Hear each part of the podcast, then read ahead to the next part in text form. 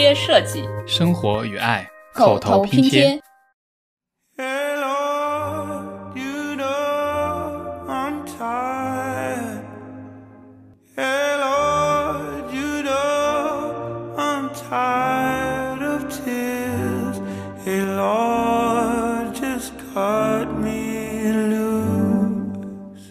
如果我能够想办法，想一些更加 creative 的办法，让我们的这个工作流更加优化，那其实这些都应该算是我的 creative part。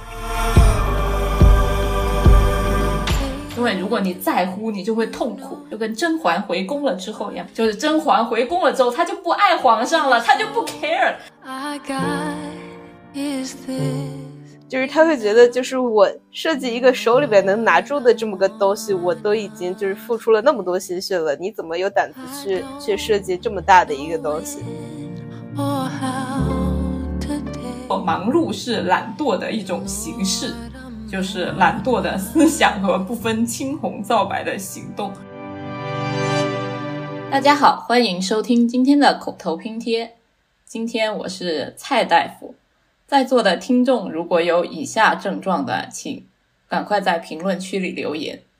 早上特别不想起床上班，下午下班的时候呢，感觉身体被掏空，晚上睡觉前呢，又老想着工作睡不着，工作期间摸鱼次数越来越多，效率越来越低。同事一来找你沟通呢，你就觉得很烦；甲方一提出意见呢，你就觉得好气。如果你拥有以上症状，那么你并不孤单，你可能只是患上了当代职场的常见感冒——职业倦怠。今天我们也请到了我们的一位朋友 Christine，和我们一起来聊聊设计师职业倦怠这个话题。Christine 和大家打个招呼吧。Hello，大家好，我是 Christine，我现在是一个在芝加哥工作的一个城市设计师。我我现在除了我自己的本职工作。还在身兼数职的干着一些旁的，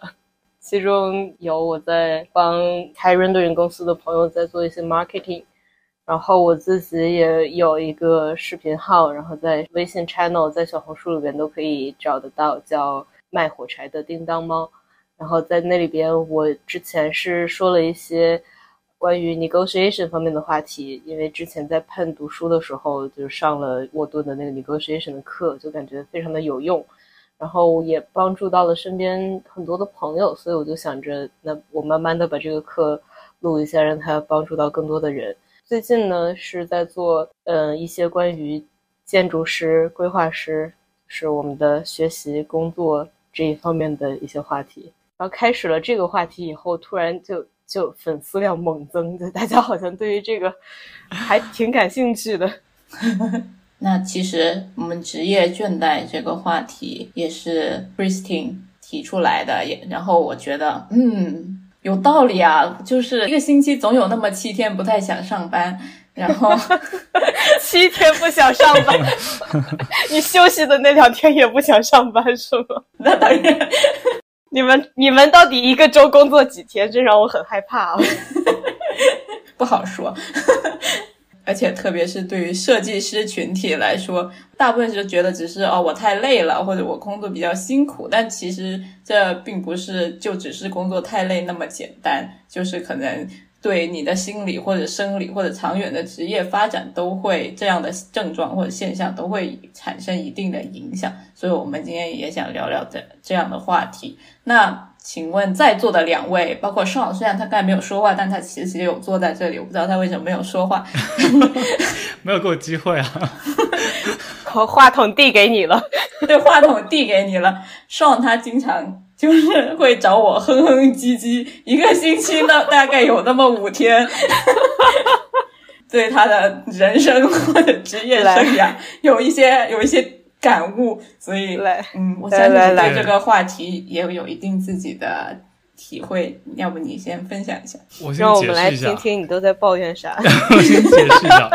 我是把伊娃当成一个就是心理咨询的感觉，就是可以免费的心理咨询。获得一些就是前进的动力。对啊，对啊。我把今天就 Kristen 也在，然后当成一个大型的心理咨询的现场。我觉得我其实听到这个话题的时候，虽然我是一听到这个词我就觉得感同身受，但我这个词对我来说又挺其实挺陌生的，就我从来没有从这个角度去想过。嗯，我我是想问你，能不能可不可以先定义一下这个词是什么？哎，我觉得我可以先来聊一下，就是怎么说起来就职业倦怠这个事儿。嗯，那天在家里边弄了个 party，对，这这也是我的副业在做的事情之一，只不过开 party 吗？对对对，真的 就厉害，不是不是一个什么赚钱的一个事情，但就是在我的计划里边，就是每两三个周组织一下这样的事情，就是组织一下周围我的这些。呃，做做建筑啊，做城市设计啊，就是这些朋友，就是大家一块儿来我家吃个饭、聊个天儿这样的。嗯，然后那天呢，就是也是组了这么个 party，叫了我们公司的一一大哥，然后他来了以后就跟我聊起来了这个事儿，他就说，就是你在学习这个行业的时候是一回事儿。然后你在进入了这个行业开始工作了以后，你会发现又是另外一回事儿。就是建筑师的这个，其实它本身就有两个属性嘛，一个是 creative 的这个属性，一个是 engineering 的这个属性。然后你会发现在学校的时候，可能这两个属性百分之八十、百分之二十这样的，就是 creative 可能占百分之八十，然后 engineering 那一部分就百分之二十。然后现在的话。就到了工作以后，你可能百分之八十的时间都是 engineering 的那个部分，你在解决和处理各种问题，然后再画各种 technical 的这些图，然后百分之二十才是那些 creative 的部分，你是真正的在去想一些新的想法，再去想这个设计究竟是怎么样的，怎么样创新。然后所以说，就是他就说，你学习和工作其实是两种不同的性格了吧。然后从学校跳到工作，这是一个很大的 challenge。然后你会觉得很 exciting。到了工作了以后，你会逐渐发现是一个工作是需要你持续稳定的输出嘛？然后它应该是让你保持一个很平稳的一条杠的这样的感觉。但是很多人其实是在走着这条杠，走着走着开始往下滑，就变成一个下坡的一条曲线。那就说。那怎么样让你自己能一直保持着一条是横的、稳定的这个曲线，就是在你的职业生活里边是非常重要的。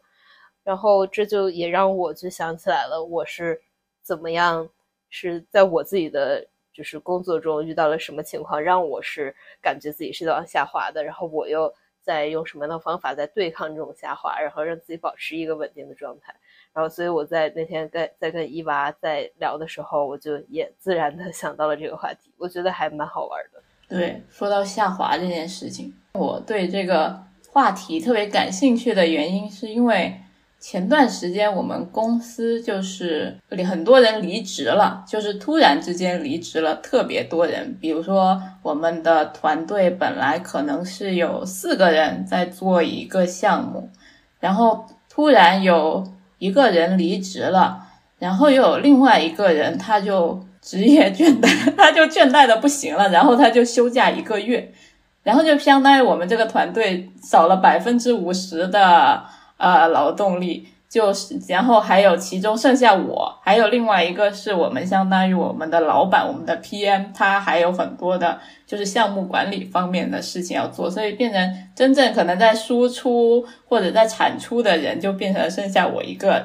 结果就会导致我那段时间加班特别累，几乎每个晚上啊，或者甚至周末。都要加班，而且也有很多不同的事情一直涌进来。可能本来以前我虽然可能也是工作量比较多，但是我可以专注于一个任务一个 task。但是后来变成我又要做点这个，又要做点这个，然后还有很多突发的情况会发生。然后那段时间我就觉得非常的整个人就是不仅仅是身体上的就是累或者困或者是辛苦这样子，就是心理上就会觉得。对现在做事情有一点点厌倦了，可能跟我比较熟的人知道我就是我这个人还算是一个比较乐观的人吧，就是大部分时候我都很开心，遇到什么比较啊不好的情况啊，我也能尽量用一种乐观的心态去面对。但是呢，那段时间我就是每天我都在家里说不想干了，我想辞职。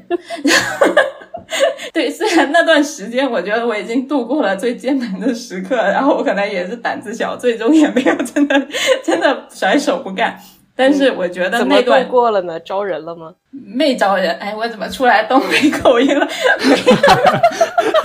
你一广东人，就像内内招人，什么什么情况？不知道什么情况哦，没有没有招，可能我换出了另外一个人格帮我解决这个危机。那个人格是个东北人，反正就是熬过去了，就就觉得没事儿了，是吗？就对，然后就天天骂我那个离职的同事，就我就每天微信他，都怪你，你这个垃圾，然 后然后反正就是搞找各种转嫁压力，借口，对，去去发泄吧。但是他他也理解，他知道我不是真的在骂他，我只是觉得那个事情太多了。然后同时我也非常积极的，因为那段时间很缺人，我就一直在，就是有最近刚好有很多学弟学妹也要找工作嘛，我就积极的把他们拉过来。然后虽然等他们来了，我这一阵子早就已经忙完了，但是我也可能也觉得哦，我在拯救自己的感觉吧。我的老板他也比较体谅，他知道说，因为这些人走了或者去休息了，我也很辛苦，就是尽可能的，就是常常给我放假。就比如说有一天交完了 due，他就说，那你明天就别上班了，记在账上。就是 就是说你这个不用到你自己的那个 PTO，就是给你调休这样子，就是你好好休息。而且我们两个也经常就是抱头痛哭那种状态吧，因为他也很崩溃，我也很崩溃。我我知道这个概念之后，我做了一些 research 之后，我也了解到我那个应该是一个比较明显的那种职业倦怠的状态，虽然只是一个急性职业倦怠发作吧，现在已经 嗯，对，就急救一下，吸两口氧，休休个休个半个星期的假就缓过来了那种。对对对，有些人他可能是长期的处于这种状态，就是可能会有更严重的问题。嗯，对，我觉得你那个急性的，我觉得主要也是工作实在是太忙了。你到了那么大的工作强度，谁都讨厌工作了。就这么说来，我感觉我前段时间和你就是真的差不多。我是去年年底的时候，我们有一个 senior 的一个同事离职了，然后我们人就一下子变得特别的紧张。一开始是我和那个 senior 一起在做一个挺大的一发电厂的一个改造的项目，之后他走了以后，就只留下了我自己在那儿。过年结束了以后回来，那个时候新的项目又进来了，我们每一个人基本上都压着一点五个项目，就甭管你的级别是什么，反正都压着一点五个项目。那个 senior 一点的那个人就压的项目就更多，什么项目他都参与进来了。然后我那段时间感觉也是特别忙。包括一直到现在，我们是这个周才进来了另一个新的 senior 一点的人，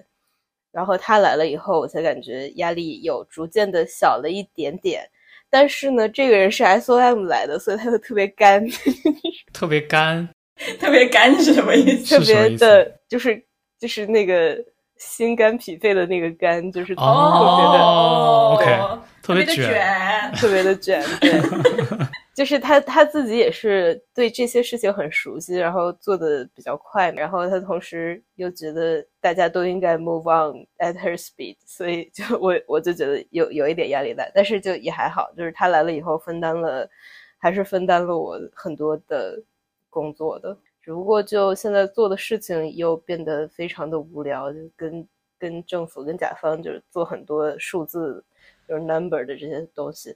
我觉得我的。倦怠比较慢性，对我觉得你不是我这种说太忙的倦怠，你是那种我是有点像 Christine 刚刚说的倦怠，就是那种学校毕业以后就隐隐的就有这种类似的这种创造性和重复性的工作之间的这种平衡上，我觉得我还没有找到一个很就是很舒适的状态。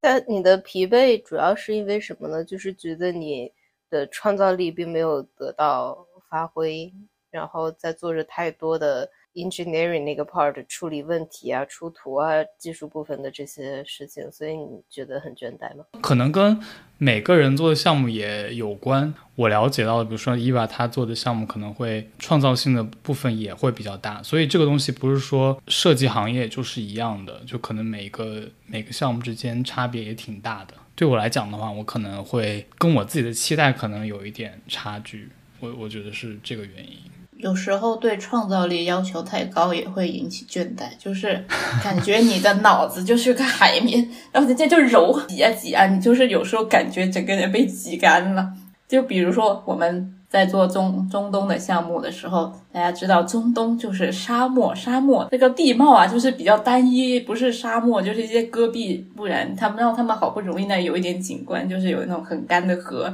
叫做洼地，就是一个会根据节气出现或者消失的一个旱的河。几乎所有的项目，就是在中东，可能有一半的项目啊，都会想到用那个来做概念。有时候我相信有些很多地方可能来来回回都是这些东西，而且然后当你一直面对就是同一个地区的工作时候，然后你每次都能想到的就是挖底。有一次我就突然在公司炸了，你知道吗？就是我老板他觉得很震惊，因为我平常都是一个嘻嘻哈哈的人，然后当时我就差点拍桌子站起来，我就说不要挖底了，挖底挖底，每次都是挖底，我们能不能想点别？然后我说，我们老是说说挖底的话，我们的甲方再看到我们说这个，会对我们的创造力或者对我们的能力，或者我们的专业程度产生一些质疑。然后当时我可能也是自己倦怠吧，就是我对就是在重复做这个东西倦怠，或者说我对自己没办法。呃，提出新的创意、新的概念，就是新的让我自己 exciting 的东西，觉得倦怠，就是可能我是对我自己不满意，就其实也不是对那个工作或者公司不满意。我我觉得这其实完全能够理解，一方面是工作方面的这个无聊，一方面是。觉得对自己的创造力并没有得到展示嘛？包括我觉得上所说的也是，我觉得我我对这一点算是体会可能是更深一点的，因为我其实一直就是本科啊，包括在在 master 学的都是 architecture，但是我工作是在做的就是 UD，就是 urban design。那其实 urban design 这一部分的工作和建筑的是完全不同的，因为它比建筑更多的要去。Deal with regulation 啊，deal with number 啊，然后你要处理很多的，是跟不同的人、不同的 part 这些的关系。我们经常要准备什么和 community 的汇报啊，跟政府的汇报啊，跟甲方的汇报，这都不用说了。然后甚至有的时候还要帮甲方去准备他和他的那个 stakeholder，他和他下边的这些 real estate 的这些人。去怎么汇报？这这些材料都是要准备。就是 urban design 也更多的不是说看你能想一个多么 fancy 的 idea，然后多么 fancy 的一个设计，而是说这里有一个什么样的问题，然后说你就通过怎么样的一个 urban design，你设计怎么样的路网，然后怎么样去解决它的交通问题，然后怎么样去安排这些建筑的体量，让它整个的体量处于一个合理的范围。其实更多的都是这个 engineering 的 part。在一开始的时候，就还是抱着学校教的这种思维，就觉得一个 designer 做的只有是 design works，真正的是落实到了一个能够再见的这种程度的 work，才是我的 creative part。但是我后面逐渐的这个想法就改变了。我觉得从小的地方，从我们能够更易于理解的地方，我把一个 presentation 的 document 做得非常好，非常让甲方的汇报非常的顺利，让对政府的汇报非常的顺利，让这个整个的逻辑非常的明确，让这个图表的表达非常明确。这也是我的 design part 的体现。然后，但这是比较容易理解的。这就像是我们在学校的时候，把那个最终的 final 的那个 drawing 做的很很好看一样。我觉得我另外一个更深的体会，或者说和别人不一样的一个想法，就是我开始用 creative 的方式来面对我 engineering 这个性质的工作。如果说我们现在的整个工作流就是一个。作品其实它就是一个 program。如果我能够想办法，想一些更加 creative 的办法，让我们的这个工作流更加优化，我能够怎么样让这个，比如说大家的 communication 更加的 effective？我怎么样能够让这个整个 team 的出图效率更加提高？我能怎么样让这些 member 就是更加 automatic 的 generate 出来？呃，然后提高我们就是。所有的这个 design work 的这个就是运行，缩短这个运行的时间。那其实这些都应该算是我的 creative part。我们作为设计师，大家会觉得做设计本身是 creative，但是这个世界上有千千万万种职业，他们并不是在搞设计，并不是做出来一个实体的 physical 的东西吧。但是你能说这些人不是 creative 的人吗？他们不强调 creative 吗？就是你在自己的工作之中能够 think out of the box，那其实你就是一个在做 creative 的事情的人。你在解决和看待任何事情的时候，都应该有这个 creative 的思维。从这样的一个方面来讲的话，我不觉得我在做 engineering 的工作的时候是纯粹的在消耗我了。我有被说服，我觉得你真的很适合做那种 life coach。对，因为我个人觉得我们在学校里面学的是设计本身，但是怎么去工作这件事情，其实也是要有人教的。嗯，是的，对，这就是我现在觉得我们缺失的很大的一步，所以就是也是我最近的。我我自己的那个号就是号在发视频的时候的一些主题，就是我们现在好像很注意从大学蹦到研究生，然后觉得这是很大的一步。但是你从学校跳到社会，其实也是非常大的一步。就我们建筑学其实真的就还好，我们会觉得我们在做的事情，可能就是像我之前说的，你的 creative part 和你的 engineering 的 part 的比例完全 reverse 了。但是实际上，有好多人的工作，他甚至连那百分之二十残留的学校学的东西，他根本都没有运用到自己的工作之中。学校学的是哲学，然后到工作的时候做了个文秘，你说他们有什么关系呢？我觉得建筑学或者说建筑景观 （urban design），我觉得这些我们已经是 lucky enough to keep that twenty percent 了。从学校到社会本来就是一个巨大的身份的转变。你从一个为了完全为了自己的一个人，然后开始变成社会之中就是要为整个一个大的社会机器在服务、再去解决问题的这么一个 part。所以这个角色的转换，哪怕我们的 knowledge 是够用的，但我们其他的各种。什么心理方面呀，然后生活方面，其实都是需要有人来告诉我们的。我觉得，哪怕是像你这样很顺利的过来的人，就从学校到工作，也是一个有 challenge 的一个过程吧。是啊，你看我也照样倦怠了，不是吗？所以，我们的听众听到这里，应该大概对职业倦怠或者自己有没有倦怠，可能心里隐隐约约有一些感受了。但是根据我的 research 啊，这个事情呢，其实不是一个偶然的现象，甚至能说是一个比较普遍的现象。就根据美国的一个工作网站叫做 Indeed 比较著名的一个网站，二零二一年的一个调查，有百分之超过百分之五十的工作的人觉得他们正在经历倦怠。然后远超过了二零二零年的百分之四十三，就是说，甚至在新冠期间，由于就是在家工作啊，然后导致私人生活和工作生活的一些模糊，这个倦怠的现象其实是被进一步加强了。然后这也直接造成了现在在美国就是有一个辞职热潮，就在去年的年底，呃，就十二月的时候，就有四百三十万的美国人辞职了，就是。本来是新冠差不多，在美国啊，大家认为它过去了，然后这个经济其实是稍微回暖了一点，大家反而就是松懈了下来之后，就夸夸夸开始辞职，就这也是导致了我之前为什么倦怠的原因，因为很多人辞职，就是有些人因为倦怠辞职了，然后就导致了更多人的倦怠，然后更多人想辞职了，这是一个一个恶性循环，而且呢，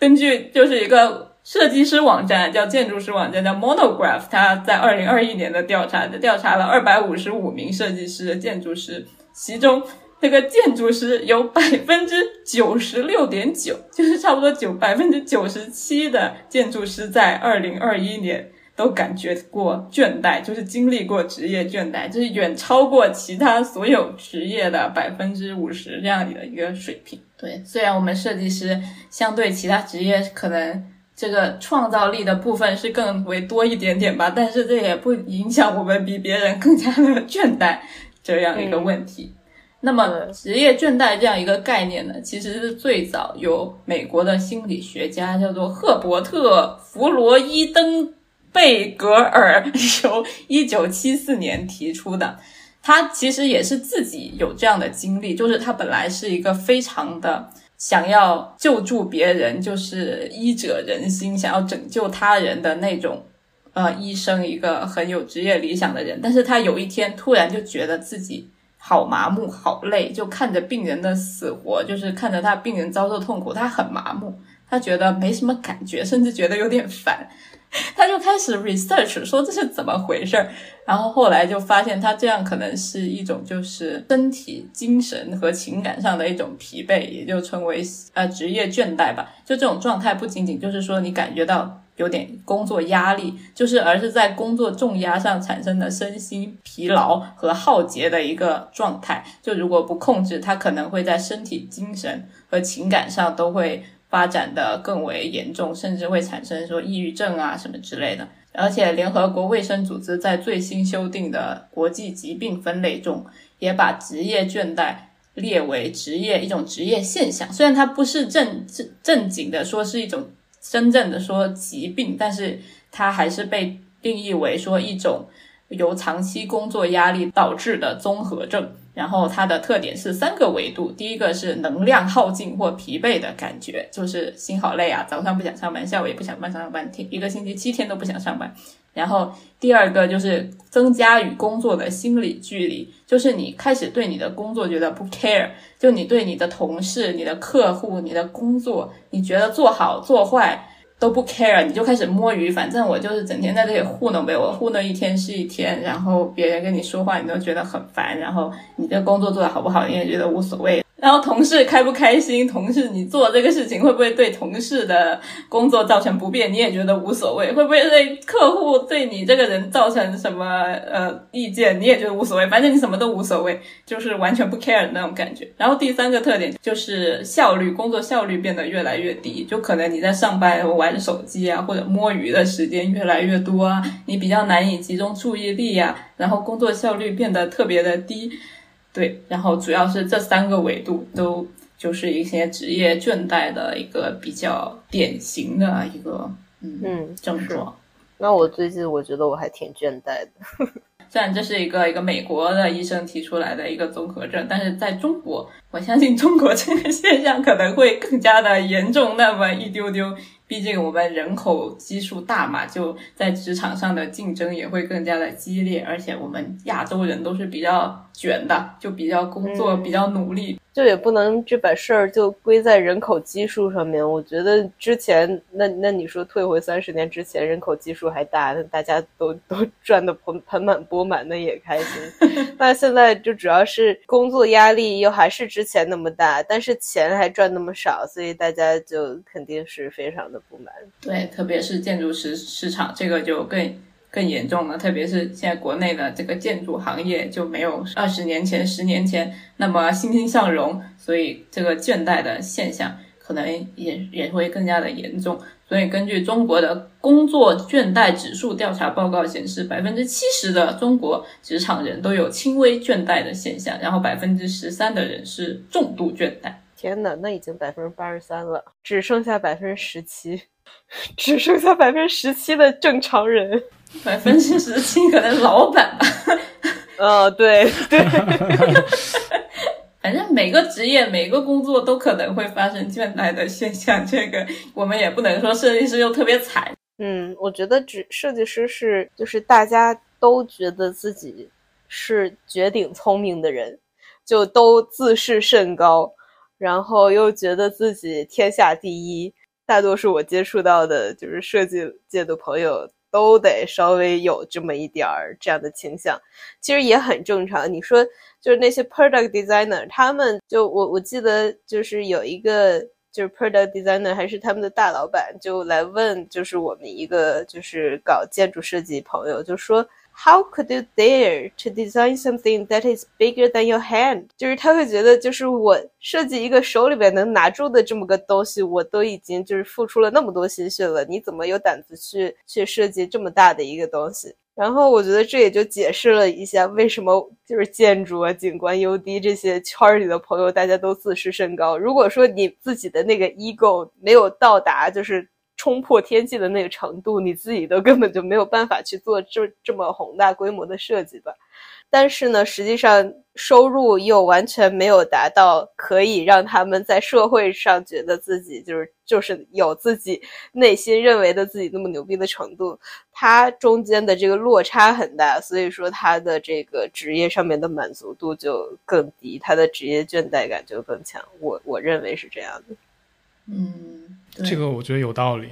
那那从这个角度讲的话，建筑师这个职业本身就注定了是一个会。导致倦怠的职业，嗯，是呀，就我觉得建筑师，包括那些大艺术家，什么什么画家、音乐家，其实都应该是这样的。你说那些大艺术家后来就怎么就疯了？因为他们真的是觉得自己，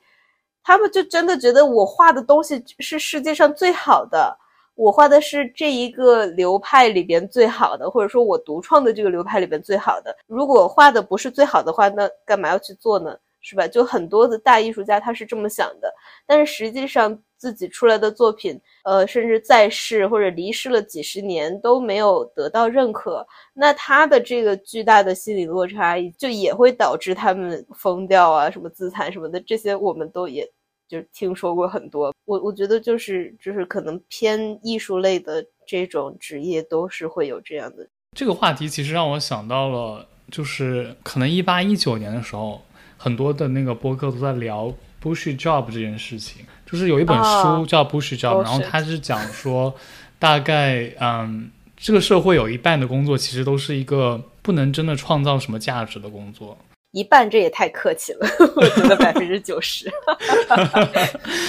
我我觉得我们应该还是可以说自己是创造性的工作，然后我们这种创造性的工作，只是说能够真正满足那个阈值的人还是少数。但是相相比于这种所谓的不是 job，我觉得我们至少在做的这种事情是可以看得到的，然后是可以创造出来的。这点上，我觉得我们的那个疲惫是因为。你还有这个期待在，我不知道这个对，还有这个 potential 在，对，因为你觉得你有这个能力，然后你有这个 potential，但你就是缺少一个发挥的空间，所以就会觉得好像还可以在这个 bullshit job 待一会儿，说不定下一轮就到了我，就可能是一种眼高手低的这种状态。对，嗯，好，那我们回来，然后有一位心理学家，他们也制定了一个比较呃权威的一个工作倦怠问卷，我们三个人都一起做了一下。这个倦怠问卷，也是根据我刚才说的三个维度，包括情绪衰竭，然后还有那种玩世不恭、漠就是漠不关心的状态和一个个人的成就感这三个维度去衡量的。然后其其中就是有一些问题，就比如说什么工作让你觉得身心疲惫吗？下班你觉得精疲力竭吗？然后早上不得不去面对一天的工作，你觉得非常累吗？就是显示出用一种比较倦怠的语气念这个问卷。OK，然后第二，这是情绪衰竭的那个部分。然后第二个部分就是玩世不恭的那个。部分是我对工作不像以前那样热心了，我怀疑自己所做工作的意义，我对自己工作是否有贡献越来越不关心之类的问题。然后第三个部分就是成就感低落，还有效率降低的部分，就是问一些我能有效的解决在工作中出现的问题，我完成工作事上的一些事情时，我觉得非常高兴。啊，我自信我自己能有效的完成各项工作吗？这样之类的问题，然后每个呃，根据你这个事情发生的频率去打分，就是有可能是一年几次啊，一个月几次啊，一个星期一次啊，这样子，然后每个频率会有一个分，然后最后加起来，然后看看你是多少分。对，然后我总结了一下，第一个情绪衰竭就是你感觉身体有没有被掏空；第二个玩世不恭就是你有没有摸摸鱼、划水啊；然后第三个成就感低落就是你觉得你自己是不是个垃圾啊？就是这三个维度。太犀利了。觉得自己是不是个垃圾？我觉得很正常吧，就是人时不时都觉得自己是个垃圾，要么反正就是在觉得自己是垃圾和别人是垃圾这两个状态中来回横跳。对，呃，如果你打分是五十分以下呢，就说明你的工作状态还算良好；五十到七十五分就是有轻微的职业倦怠，需要进行自我心理调节。得分在七十五分到一百分，就是建议休假离开工作岗位一段时间进行调整；得分在一百分以上，就建议去找一下心理医生，或者辞职，或者别工作，或者换个工作，可能对你的人生或者发展，或者心理健康和身体健康都会更加的积极。这个问卷我到时候也会放在链接里面，我们各位有职业倦怠或者觉得自己可能职业倦怠了的听众，也可以稍微的自测一下，看看自己有没有这方面的问题。那我发现这个是一个浮动的，比如说我那天第一天和 Christine 做的时候，我做完打分是十五分。前几天我在加班，然后加完班之后我又立马测了一下，我就变成了十九分。但是总的来说还算是在五十分以下。离五十分还有一段的有一段距离，所以我还有一定变得更倦怠的空间。你真的很乐观哎，我不得不说，太棒了！你你还有的是年头可以倦怠呢，没问题的。我当时加班过多了以后的那个状态，我就是十九分了。呃，不过我觉得我可能，嗯，最高应该也到不了七十五分，因为我的。分数是情绪衰竭那一部分比较多，对于玩世不恭还有成就感低落这两方面的话，我都是分数都很低的。所以即使我情绪衰竭那一部分到了满分了，那可能我也一共到不了七十五分。上怎么样？我是四十五，是属于啊，那还行啊，反正还是良好的，整体是良好的。然后我的话，主要是在垃圾这方面得分比较高。成就感低落，就我长期觉得自己是个垃圾，然后我觉得我现在的那个情绪上是好的，这个要得益于在家工作这件事情。我知道这件事情其实是分人的，就是有的人其实是需要跟别人一起合作，然后去获得能量，然后获得一个沟通和交流的机会。嗯，我就是那种对，然后但我可能反而会觉得有一些。灵活的时间对我来讲的话，在情绪的消耗上面是有益的，但是我就是觉得自我的满足感和认知上面还需要一个调整。我就是我完全就是那种在家工作特别大的消耗我自己，然后去办公室去见到人了以后，我会慢慢活过来的那种。我最近也是对这个事儿感触的更深了，就是 work from home 了以后，你就真的没有下班上班时间。最近我上海的一些朋友，他们不是最近也是突然 lock down，现在开始 work from home。他们就说，在办公室工作的话，你是 physically 不在那边了，你就不不工作了。而在家的话，就是你随时随地二十四个小时都有可能有人给你发消息、打电话，然后他们还都会 expect 你要回复他们。然后，所以就在家的话，他们会觉得工作压力变得更大。我我我也是这么觉着。我觉得一个是工作和生活的那个 boundary 消失了，一个是，呃，完全没有了 social 以后，自己一个人，反正对于我这种人来说，自我消耗特别大。嗯，我我觉得就是你肯定还是难免要跟你的同事、跟你的上级、跟你的客户或者甲方去沟通的。我也不是说我完全拒绝这样的一个沟通，或者说我认为这个沟通是呃消极的啊，可能说我还是在找这样的一个呃平衡。但是我觉得有一个点，你就你刚刚讲的那个，确实是彻底改变了，就是这种呃上班和下班的界限的问题。就是即使是我们现在回到了办公室，因为你现在已经具有了这种在家工作的能力。就这种能力被赋予了以后，他就会 expect 你有可能会在家也可以再处理一些工作上的问题。这个东西确实是会让这个倦怠的问题更严重的一件事情。嗯，是，嗯。我感觉我是结合你们这两种状态，就是如果工作不忙的时候，最强王者出现了，就 怎么样都开心。没有，我是觉得工作不忙的时候，我很乐意去公司跟大家插科打诨，就是影响所有人工作，就是我会在。我想起那我跟你完全反过来的。不过我觉得挺好的，我们刚好涵盖了三个，因为我是玩世不恭那一 part，就是摸鱼划水那一 part 的。哎呀，不要让我老板听见。就一开始你上班，就会觉得哦，我干的事情好有意义，我在拯救这个地球，我好棒。然后越做就就觉得，我觉得我做这件事情没有什么意义。然后或者我现在画这个图，他甚至那个甲方他都不一定建出来，他就是拿着这个方案去拿个地。或者反正就是你做的越来越多，然后就会觉得就是越来越不 care 你做的事情。然后一开始可能很多新入职场的小白都有那种心情的啊，我这个图我要画的震惊全办公室，让这个老板看了就潸然泪下。然后久了就就啊，我画完就行了，就画完回家了，就是这种心情。嗯，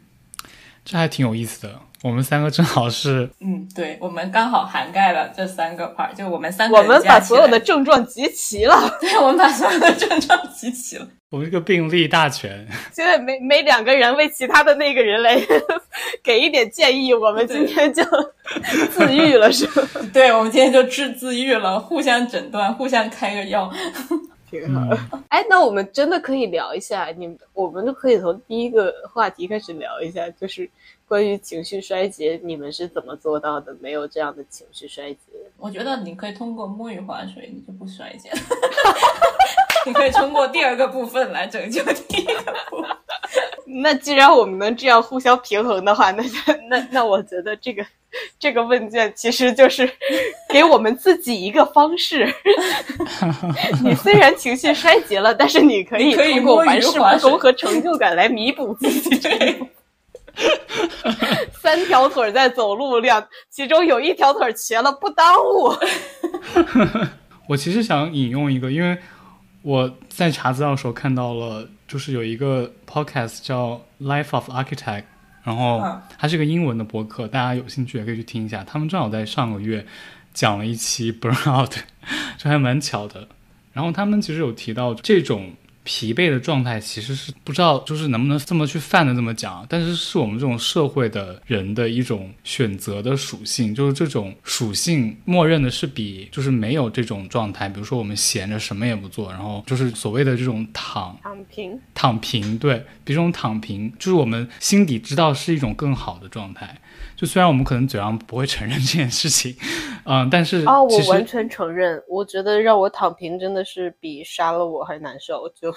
让我什么事情都不做，我是超难受的。就是觉得这种状态是一种，就是不太可能去完全避免。所以在这三个 category 里面，有一个短板，其实都是一件再正常不过的事情。就是可能这就是工作这件事情本身会带来的。可能是一种会需要去不断的去平平衡，然后用某一个去平衡另一个的这样的一个状态。嗯，对，这是从三个 catalog 来说，我就觉得就还蛮科学的，就 你不觉得吗？对，三角就是给你一个平衡的那个余地啊。我就我自己生活也是，就比如说健身锻炼，还有好好学习或者工作，还有开心。就这三件事情，我觉得我就永远只能顾得好其中的两样。对，这个也提醒到我，让我想到有一个说法，就是衡量你是否应该留在这个工作的三个条件：一个就是你的薪水足够让你满意，然后一个是让你的工作让你有成就感，然后另外一个就是你跟你的同事和领导相处的关系。就这三个里面，不就是那三个吗？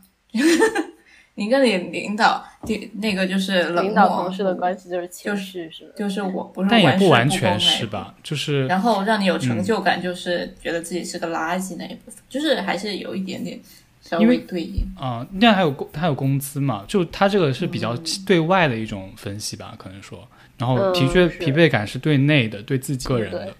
你钱肯定是非常重要的一趴。对，然后他的意思就是说，这三个里面有两个。满足了，其实你的工作就是相对来讲是比较比较好的一个工作。对，我觉得没有完美的工作的。嗯，我们刚好就是顺着这个聊一下，就是作为设计师这个职业，都是什么原因造成了我们这些倦怠感或者这些做的不太好的短板的产生？然后我们自己又是怎么应对的？刚才就是说我有时候会觉得自己做的工作没有意义，或者说对自己做的工作越来越漠不关心的原因是，其中是有时候你对你的工作是有一些无力感的。就跟我们一开始说的一样，我们在学校里一般都是被培养了，就是说啊，你要拯救世界啊，你做的事情特别有意义啊。然后如果但是你真正参与了工作之后，你会发现啊，你有时候做的事情就是一个别人可能拿来拿个地呀。对他不会真的拿去建出来啊，或者他不会真的当回事儿啊，或者他其实只是想要看到一个美美的效果图啊，你在背后的那些逻辑啊、思考啊，或者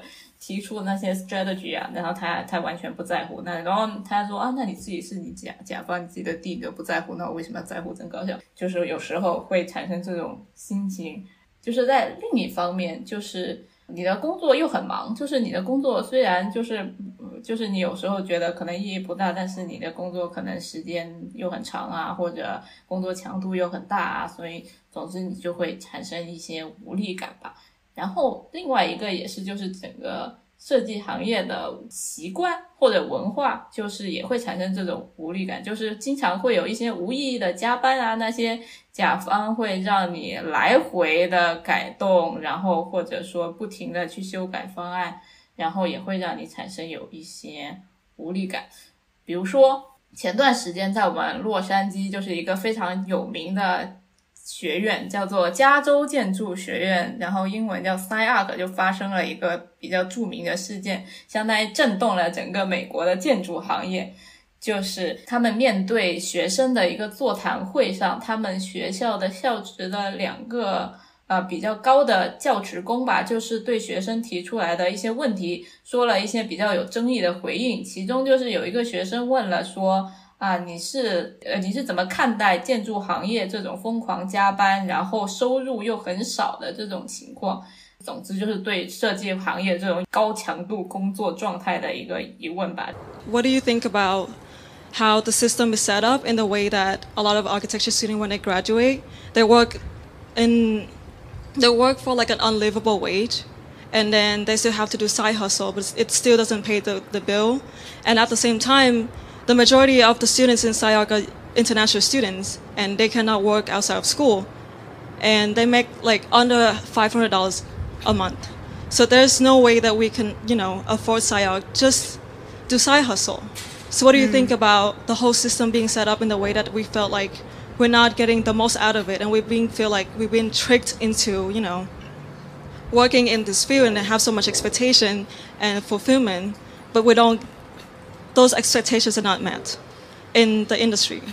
然后那个人就是这么回答的说。啊，你是想要做一个每个星期工作四十个小时，就是正常的朝九晚五，但是你觉得很无聊，每天都觉得很很 barely get through，这是他的原话，就是几乎没无法忍受的一个工作呢？还是你想要充满激情的做一个每个工每个星期工作六十个小时的一个工作呢？然后，其实这样子的文化也是在他自己的那个设计事务所，因为他据说啊，据据匿名的爆料者说，他的工作室就是要求大家从早上九点工作到晚上九点，就是一个十二小时的工作时间，不到九点不能走，而且他还会就是雇佣大量的这个加州建筑学院的这个呃学生去他。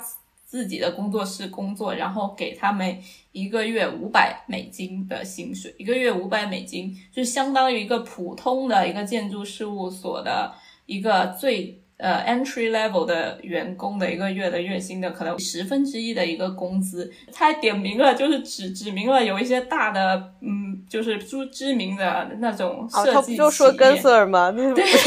不就在说我们公司吗？说说我们公司怎么着无聊是吧？我告诉。告诉他，我们公司的老板特别瞧不起他这种教授。我们老板那次点名说了 SciArc 那种教授，就是天天雇雇学生画图的那种，我们坚决不能用他们来给我们给做我们的 subcontractor。就是一个是学生这么根本，学生这边根本就是不 reliable 的，不是一个 professional，就是有保障的一个一个输出来源。另外一部分就是这些教授。来让这个自己的学生工作，本身就是压榨学生一种就是特别社对于社会影响特别不好的行为。这就是我们老板的原话。I would just say that um, all of us sitting at this table made choices as well, right? So I. You, you, you just have to do you, okay? Whatever that means. If doing you means you don't want to be an architect, you don't do it. Um, if doing you means you want to be an architect, then you uh, uh, work with wherever you can get yourself into. Um, I don't think that um, I, I can't speak to what you're talking about because my office doesn't work that way. So I, I, I don't exactly know what you're talking about, but um, but um, I personally have developed the side hustle so that I can do what I like and then have choices about what I like. So um, I I don't have to take on projects that I don't want to work on. Um, I purposely made my own firm so that I could do what I like. Like you, you just I positioned myself so I could have my own firm.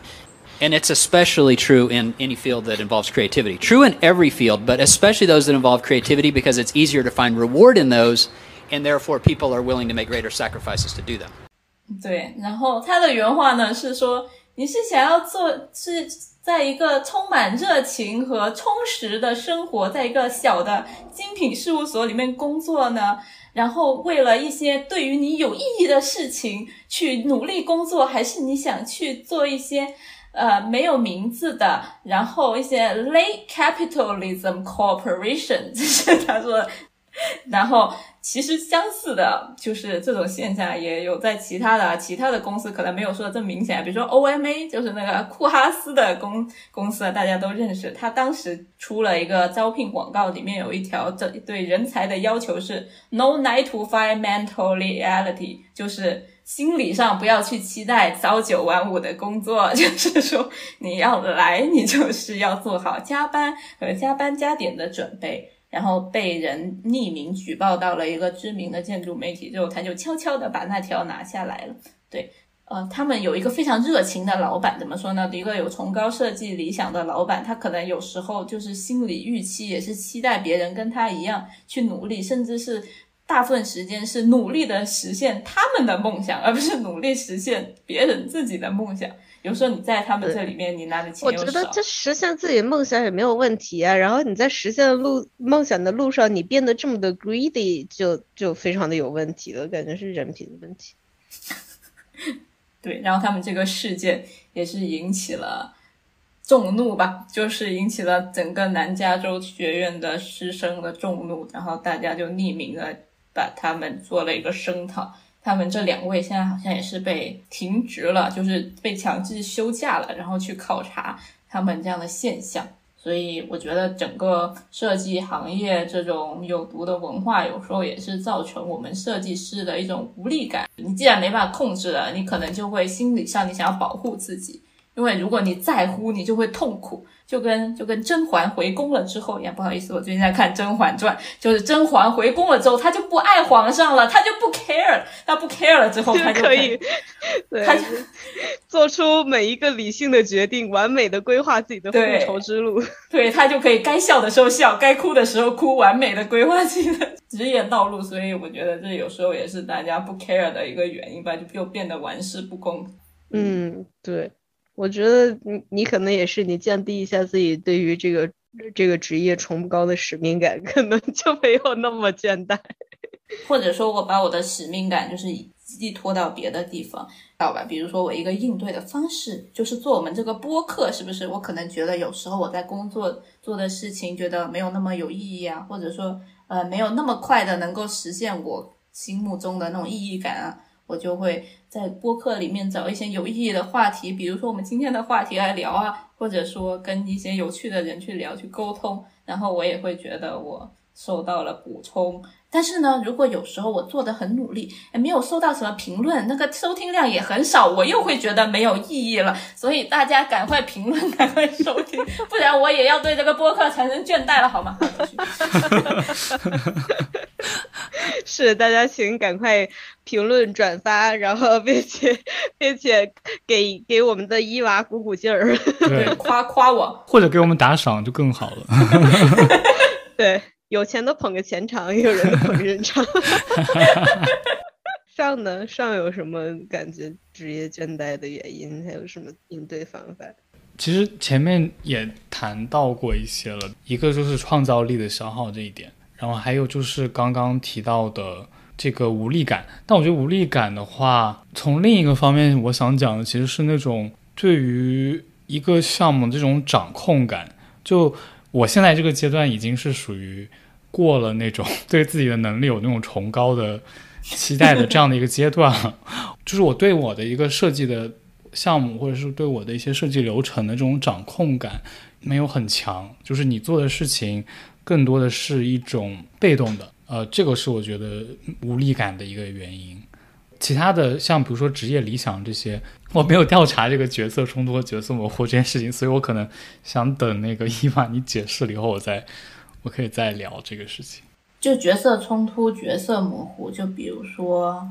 我们被教导的是不是我们要拯救地球？但是你有时候大部分是，比如房地产的公司找你来盖房子，那也是跟无力感有点像，对吗？就是还是会觉得你做的事情的意义的问题。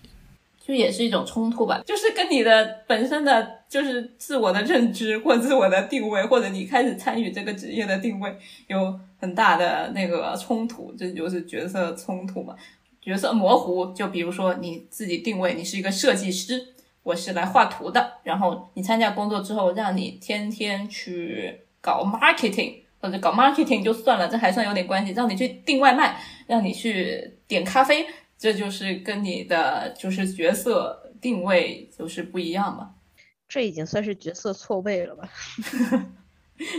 但是有时候，比如说像 Gensler 那种公司是这种比较完整、比较系统的大的成熟的公司嘛，像大部分的景观设计公司其实是规模比较小的，所以经常会出现人一个人身兼数职的一种情况，就是一个人你既要设计。你又要当项目管理，就是有时候你就是会没办法 focus 在你想干的那件事情上。嗯，那我觉得就是得找到大家就是喜欢做的事儿。嗯，反正我是知道有的人是非常喜欢订外卖的。对，我觉得这个真的是蛮有意思的一件事情。就是一方面你好像不想要做一些额外的事情，对，但有的人 其实不想要被框在某一个角色里面太久。嗯，像我可能我就不想要待在某一个岗位。哦，你想订外卖？订外卖这件事情就是极端的一个情况嘛，就是比如像大公司，他反而有的人一直做渲染，比如说在画渲染图，那我然后后来他又自己开了公司去做渲染图，然后现在在曼哈顿买了房。对，那也是很不错的。这种人他如果他的定位跟他的这个做的事情是 match，那就很好。但有的人可能是想要做更多的事情，或者他不满足于自己被框在某一个角色里面，因为毕竟工作这件事情就是一个创造出来的嘛，就他不不可能每个人他的兴趣、他的期待是一定是符合的，然后要找到那个真的不疲惫的状态，其实还蛮难的。嗯，那 Christine，你是你的倦怠感的来源是来源于哪里呢？我觉得我要说的两个事儿，一个是创造力，一个就是钱。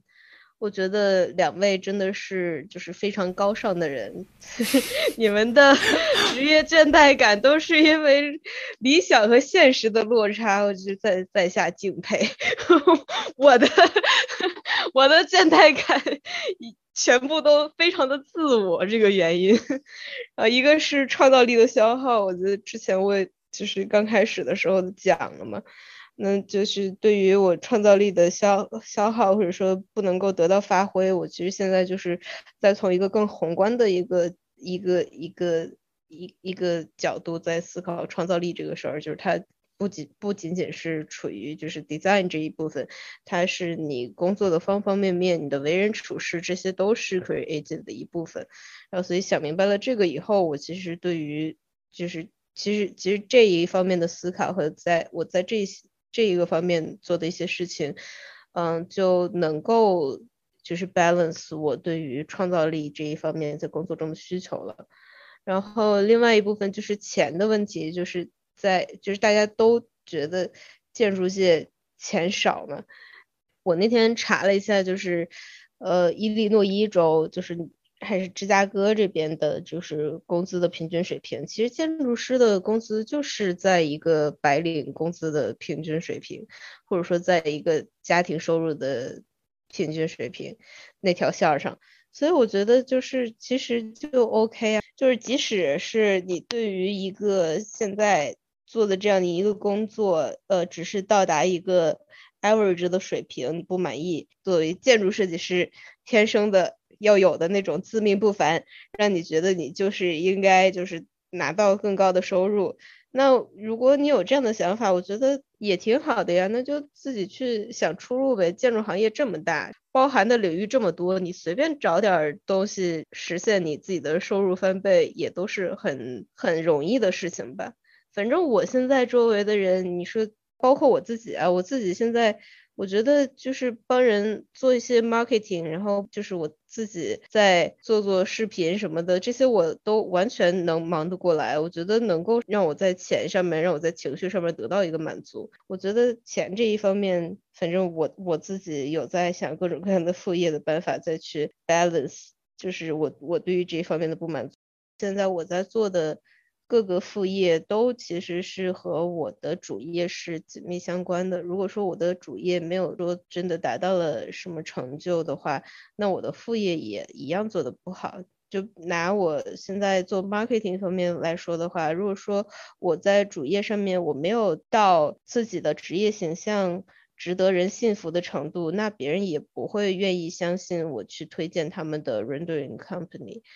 就如果说我自己。本身就没有把自己的专业经营好的话，那其实后面做的这些事情就都不成立。然后我也觉得，就好多人都会呃嚷嚷着，就是说我我干烦了呀，我要跳槽呀，我就觉得现在这个现在这个职业不适合我什么之类的。我觉得就这种人的话，如果我是他跳槽这家公司的老要跳槽的这家公司的老板，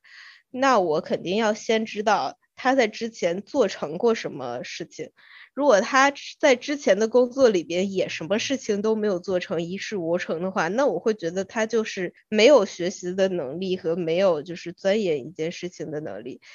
所以就是甭管是要要留在这一个行业，还是处于要跳槽的这个这个角度来讲的话，我觉得就是维持好自己。现在的一个职业的平衡，并且从中取得一定的成就，都是必须的。嗯嗯，这让我想起了《哈利波特》里面的一句话。这都能想起哈利波特，你这脑洞也是绝了，你这不愧是搞设计的。就是哈利说，就是他之前 要跟伏地魔决斗之前，大家都在关心他的心态什么的。他说。被拽进决斗场和自己昂首挺胸走进去是完全不一样的两件事。这件事，邓布利多知道，哈利知道，还有哈利的父母都知道。这就是世界上全部的不同。嗯，拔的有点太高了，但我能 get 到你的意思。嗯，就是你你自己决定要做的事情和和你被命运卷入不得不做的事情是两件事儿。我们可以聊到一个叫做职场灵性的概念，有点关系，就是这种，就是你做认为你做的工东西是和你的精神契合，是对你的人生来说有帮助、有意义的，就是现在很多大的企业在追求的一个叫做职场灵性的概念，就是他们注重把自己的员工去实现他们的精神需求。所以，我们现在可能也聊的是，就是马斯洛三角里面比较高层次的，可能第四层或者第五层的需求，就是在满足了。你们俩在聊那儿，我还在下边呢。我聊的是下边的。就是满足了，就是基本的温饱需求之后，我们可能会追求这种职场灵性的需求。就比如说，很多码农，他可能就确实是拿了很高的薪水，但是如果他的职业没办法满足他职场灵性的，就是觉得对跟他的精神是契合，他觉得对他的人生或者对他来说是有意义的话，他可能还是会发生职场倦怠的这个现象。然后我们刚才就就是聊了我们几个产生就是职业倦怠的原因嘛。然后那个叫做 Monograph 的网站，它也就是调查了二百五十五个设计师，得出来他们职场倦怠的原因，其中百分之六十七点六的建筑师的原因是，就是跟我们都有面对的，就是加班和过高的工作量造成的职场倦怠。然后百分之六十四点四的原因是因为呃低效的工作流和 process，那这可能就是。Christine 刚才提到的，就是他可能在工作的提高效率方面去发挥一些创造力，去进行一些优化，可能可以解决这个问题。然后第三个可能是就是 unrealistic deadline，就是不现实的。呃，截止日期或者来自甲方的期待，比如说让你短时间内就是完全改变新的方案，或者出很多图。然后第四个我们有聊到是，就是缺少来自领导或者就是更加有经验的人的职业建议或者指导。然后第五个就是觉得跟自己的工作没有联系。然后第六个是缺少职业成长在这个公司里面。我觉得我们好像差不多。都涵盖了，就是这些会造成职场倦怠的的原因吧。其中他们也有提出一些建议，比如说可以尝试在你每天为你喜欢的事情腾出一点点时间，比如说你喜欢音乐。你就可以玩玩音乐，比如说你喜欢画画，你就搞搞画画。就是其实这也是能够重新建立我们和这个世界的联系吧，或者满足我们精神需求。不要说我整天在做一些没有意义的事情。然后还有一个我觉得比较有效的方法是，就你用一周的时间来评估你是如何度过你这一周的时间的。你可以记录在每个时间段，然后你在做什么，然后你的感受。然后你的疲惫程度和你的快乐程度和你这个活动的价值，这你就可以理清楚，你每个星期做的这些事情有多少是有必要的，有多少是没必要的，有多少是能够给你的日常赋能的，有多少是在消耗你，然后累拖垮你，并且对你的人生、对你的职业没有任何帮助的。然后这样子，你可能可以更加高效，然后或者更加去合理的去分配你的时间，让你去减少在一些没有必要的事情上的一些消耗，这可能也是可以减少我们职业倦怠的一个情况。然后还有一个方法就是我们大家都喜欢的，就是放假，就就 就是跟比如说。跟跟跟我一样，我这个周三我就我就休假了，因为我刚交完了一个那个 deadline。但是这个这种也是暂时的调节。就比如说，如果你是真的非常厌恶你这个工作做的这个事情，让你非常的痛苦，那休假可能对你来说是没有帮助的，因为你回去之后，你还是要面对这个痛苦。但是如果你只是因为说工作量太大啦，然后但是你其实本身还是你觉得你。喜欢这个工作，那休假是有帮助的。有一个心理学博士，他就把休假比喻为用水桶将沉船中的水倒空，就是是这个船，它偶尔它还是一直在下沉，就在职业倦怠的情况下，这个船还是一直下沉。但你如果用那个桶，你休假的话，你就是一直用桶把船里的水进的水捞出来，但是它其实还是一直在进水，没办法真正的解决这个问题。哦，对，还有根据。刚才那个无效的工作流的那个让人倦怠的，我也有找到一个我觉得比较有意义的一个观点啊，就是在一本书叫做《每周工作四小时》的一本书，我也好想我就这么好事。它里面说了一句话，叫做“忙碌是懒惰的一种形式”，就是懒惰的思想和不分青红皂白的行动。嗯，我觉得。我觉得我就是特别是这种人，我要我要反思，因为我就是有时候，比如说举个例子吧，我本科的时候去做过一个兼职，就是要帮人家录问卷，就是那种本科那种很简单的兼职。当时我要录八百份问卷，然后我就是，然后问卷里面就 A、B、C、D 四个选项嘛，我就一个个在那敲哦，第一题 A，然后 B 这样，然后一边敲一边看。电视剧，然后我自己还觉得我好努力啊，我在赚钱，我真是棒棒的，我在学会赚钱。当时就还觉得沾沾自喜，但其实这种忙碌和这个长时间的消耗是一种我的思想上的懒惰。嗯，我特别能理解。嗯，然后有时候我们也会放宽心一点，就是因为其实这种心理的问题就会造成你生理上的一些现象啊，比如说当你遇到了一些困难或者一些比较紧张的情况下，你的身体其实会分泌很多的激素，比如说皮质醇啊、肾上腺素啊。然后这些激素在你短期之内对你解决或者去面对迅速迎来的危机是有帮助，但如果你长期这个激素水平都维持在一个不正常的情况下，会造成你的身体有很大的影响。比如说我的老板，他就是一个中年男士，他之前就是因为工作压力太大，出现了一些失眠的现象，就是好几个月睡不着，或者睡得很浅，就每天晚上只能睡一两个小时。然后这样子的睡眠不足，肯定也对他的精神啊、情绪啊造成一些影响。比如说他自己会说，他觉得他会变得易怒，然后甚至就是严重的时候，他的眼睛里就会出现东西，就不是说看到鬼啊，就是。就是他在眼睛里会看到异物，就长期在那边看到一团东西，然后去看医生，医生也说这个是你的压力造成的，就不是说你里面长了什么东西可以割掉什么的。他说你现在做的事情就是要放下你手头的工作，你去休息或者减轻你的压力，这个事情就渐渐就好了。但是我的老板就是一个对工作特别认真负责的人，他就是恨不得所有东西他都要亲自去过目或者看到他放心，他才。可以才可以继续推进，他就坚持了很久，还是就是亲力亲为的做很多事情。最后实在是因为就是睡觉这个事情已经严重很严重的影响到了他，导致他已经就是身体已经实在是呃负荷不了了，他就休假了一个月，然后他的眼睛里的就是东西也消失了，然后晚上也睡得着了。就是真的，就是职业倦怠，如果到了一个比较严重的情况下，就是对身体也是会有很大影响。因为我们每年也经常听到有很多人，比如猝死啦什么的，就是大家不要就小看这件事情，还是要关注自己的心理健康。嗯，对。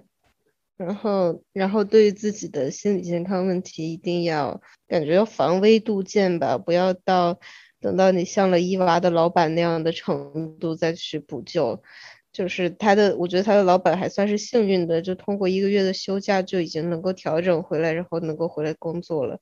那如果你真的是就是心理创伤或者说身体创伤到了一定程度的话，有的时候这些损伤是就无可挽回的。最好大家能够从刚开始觉得倦怠或者觉得自己不舒服的时候。就能够来好好听一下我们的 我们的广播，我们的节目里边给大家的各种建议，然后对来来防微杜渐一下，这样比较好。我觉得倦怠是一件特别正常的事情，特别是对于设计师来说，你看看人家百分之九十六点七的设计师都有倦怠的问题，你你怎么有自信说你是那百分之三三点三？是不是？很不太可能嘛？如果是的话，就恭喜你了。是的话，就恭喜你。就是是的话，就会来参加我们的节目了。就反正这一件当代社会的流行病，就是一个感冒一样，大范围流行，周期性出现，是没办法幸免的，也不可能让它根治，永远不出现。所以大家都要积极的敞开心扉，就是调整心态，然后积极的做出改变，也不要。害怕跟别人沟通吧，嗯，就是有时候像我们今天说出来就感觉会好很多。其实，你看我今天都说了那么多我心里藏着的中二的话了。啊，哈利波特那么长那一段你也背出来了，在下敬佩。J.K. 罗琳可能都忘记了。J.K. 罗琳都没有你背的清楚。那我们最后再次感谢 Christine 做客我们的节目，然后欢迎大家去关注 Christine 的。微信视频号的叮当猫，对，卖火柴的叮当猫，有什么关于职业倦怠的问题或者想法，也可以跟我们分享，在我们的评论区告诉我们。大家对于从学生到职场的这个心态以及关系的转变上面，或者说对于找工作有什么问题的话，也都可以从我的小红书账号“卖火柴的叮当猫”这些视频里边呢，呃，应该能够得到一些启发。